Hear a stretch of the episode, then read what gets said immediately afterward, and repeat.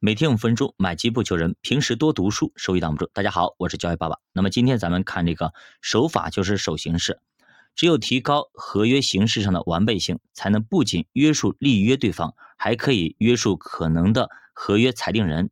曾经有一个非常聪明的犹太人啊，他把儿子送到很远的耶路撒冷去学习。有一天，他突然患上了重病，知道来不及见儿子最后一面，就立下了一份遗嘱。那么他交代啊。自己的全部财产都让给一个奴隶，但要是财产中有一件是儿子所想要的话，可以让给儿子，不过只能要一件。他死了之后呢，奴隶很高兴自己得了好运，匆忙赶到耶路撒冷，向他儿子报丧，并且把遗嘱拿给他看。儿子看了非常的惊讶，也非常伤心。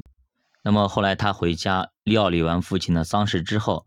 儿子一直在盘算自己应该怎么办，但理不出头绪啊。于是他去见拉比，说明情况以后，就发起了牢骚。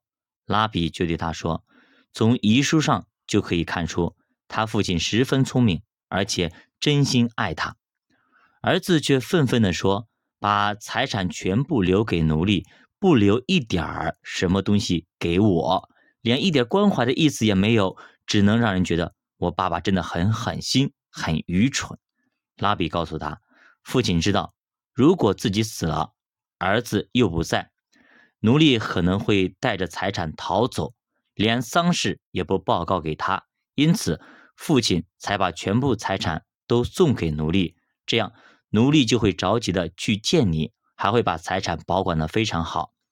可这个儿子当时还是听不明白，那么这样做对他有什么好处呢？拉比见他还没有领会，只好给他挑明说：“你不知道奴隶的财产全部属于主人吗？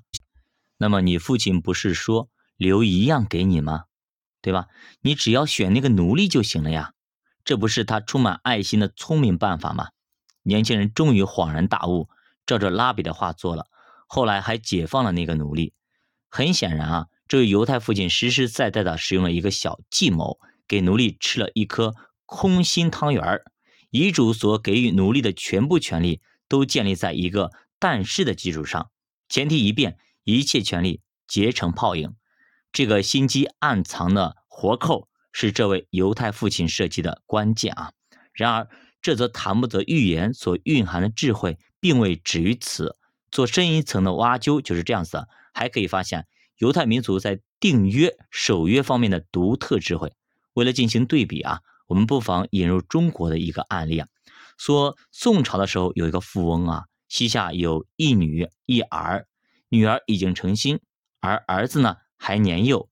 这个时候，富翁得了重病，临死之前把儿子托付给了女婿，并立下遗嘱：日后儿子大了，遗产女儿得七分，儿子得三分。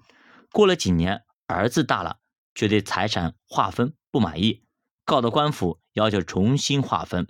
那么当时的杭州知府张勇看了女婿递上的那份遗嘱后，就对女婿说：“这是他丈人的聪明之处，要不是这么分的话，他也许早就把小孩子给害了。”于是张勇裁定，儿子得七分，女儿得三分。那么张勇生前就被认为是多智善断。那么这个案子也被后人所称颂啊，但这种典型的中国智慧同前述的犹太智慧却大相径庭。虽然两份遗书都是在不得已的情况下订立的合约，立主人面临的要么让步，要么彻底失去这种无可选择的一个选择，并且他们都采取了让步的方式，而两位仲裁人都明了其中的暗机。却使得遗嘱的执行结果符合立遗嘱的本意，但两个立遗嘱的同样作为遗嘱建立基础而埋下的伏笔却完全不一样。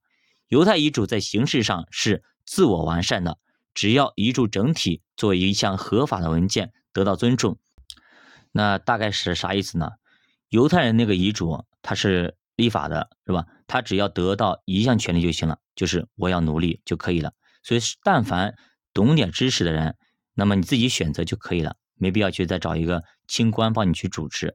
但是在咱们中国宋朝的时候就不一样了，你非要找到一个清官大老爷，觉得哎，你这个是当时的意思，可能是这样子，为了保护你，所以说才这样定的。所以说现在给他改了，对吧？按照字面意思，那就是应该人家七你三，对？是这样子。所以说他给他反过来说你三你七，这是没有就是把这个他的遗嘱推翻之后才订立的。所以说从这个层面来说，犹太人确实智慧非常非常大。好的，加把读书陪你一起慢慢变富。如果你对投资感兴趣，可以在喜马拉雅 APP 搜索“每天五分钟买基不求人”。再见。